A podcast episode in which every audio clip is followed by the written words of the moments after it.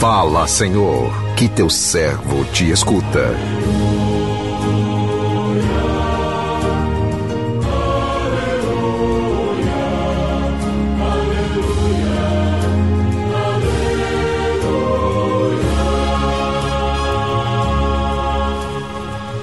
O Senhor esteja convosco, Ele está no meio de nós. Proclamação do Evangelho de Jesus Cristo, segundo Lucas, glória a vós, Senhor.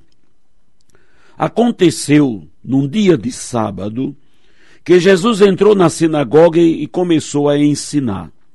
Aí havia um homem cuja mão direita era seca. Os mestres da lei e os fariseus o observavam para verem se Jesus iria curá-lo em dia de sábado e assim encontrarem motivo para acusá-lo. Jesus, porém, conhecendo seus pensamentos, disse ao homem da mão seca: Levanta-te e fica aqui no meio. Ele se levantou e ficou de pé. Disse-lhe Jesus: eu vos pergunto: o que é permitido fazer no sábado? O bem ou o mal? Salvar uma vida ou deixar que se perca? Então Jesus olhou para todos os que estavam ao seu redor e disse ao homem: Estende a tua mão. O homem assim o fez e sua mão ficou curada. Eles ficaram com muita raiva e começaram a discutir entre si sobre o que poderiam fazer contra Jesus. Palavra da salvação, glória a vós, Senhor.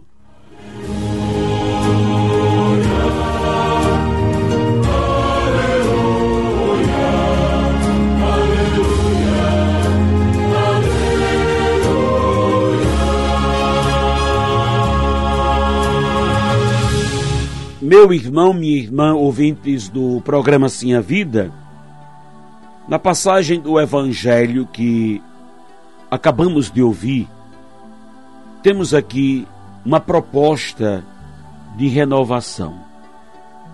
Curar a mão seca, ou seja, eliminar tudo aquilo que possa impedir que nossas mãos sirvam livramento, livremente a Deus. Ter as mãos secas é mais do que uma doença, é um empecilho, um impedimento.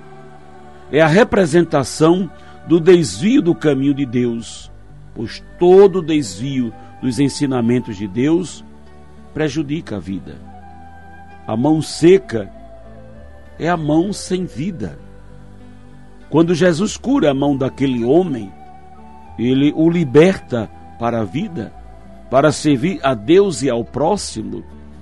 E isso sempre agrada aqueles que querem que as pessoas continuem com as mãos atrofiadas para poder dominá-las. Jesus cura o homem da mão seca em dia de sábado na sinagoga. Provoca o escândalo dos que viam no sábado um dia de resguardo total.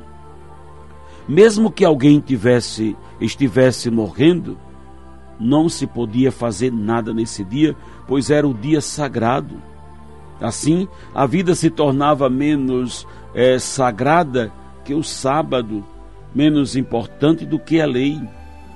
E foi exatamente essa concepção de prática religiosa que Jesus questionou e buscou combater. Com a cura do leproso no dia de sábado, ele mostrou que para fazer o bem não existe dia marcado, todos os dias são dias para fazer o bem, para ajudar o próximo, para práticas que favoreçam a vida. Que nossa prática religiosa não se prenda às normas e leis.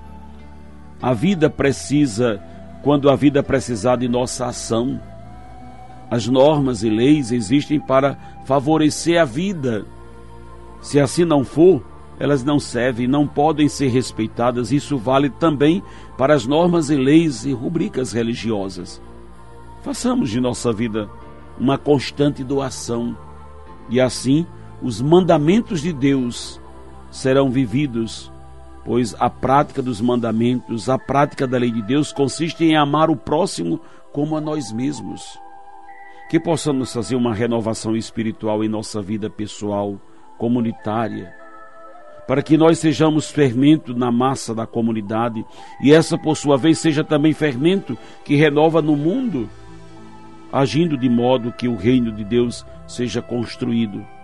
Para isso precisamos de pessoas libertas de toda forma de amarras, de opressão, pessoas com as mãos livres, sadias, para servir, para fazer o bem, para promover o reino de Deus. É o grande ensinamento que a palavra de Deus hoje traz para a nossa vivência. Que o Senhor nos abençoe. Amém.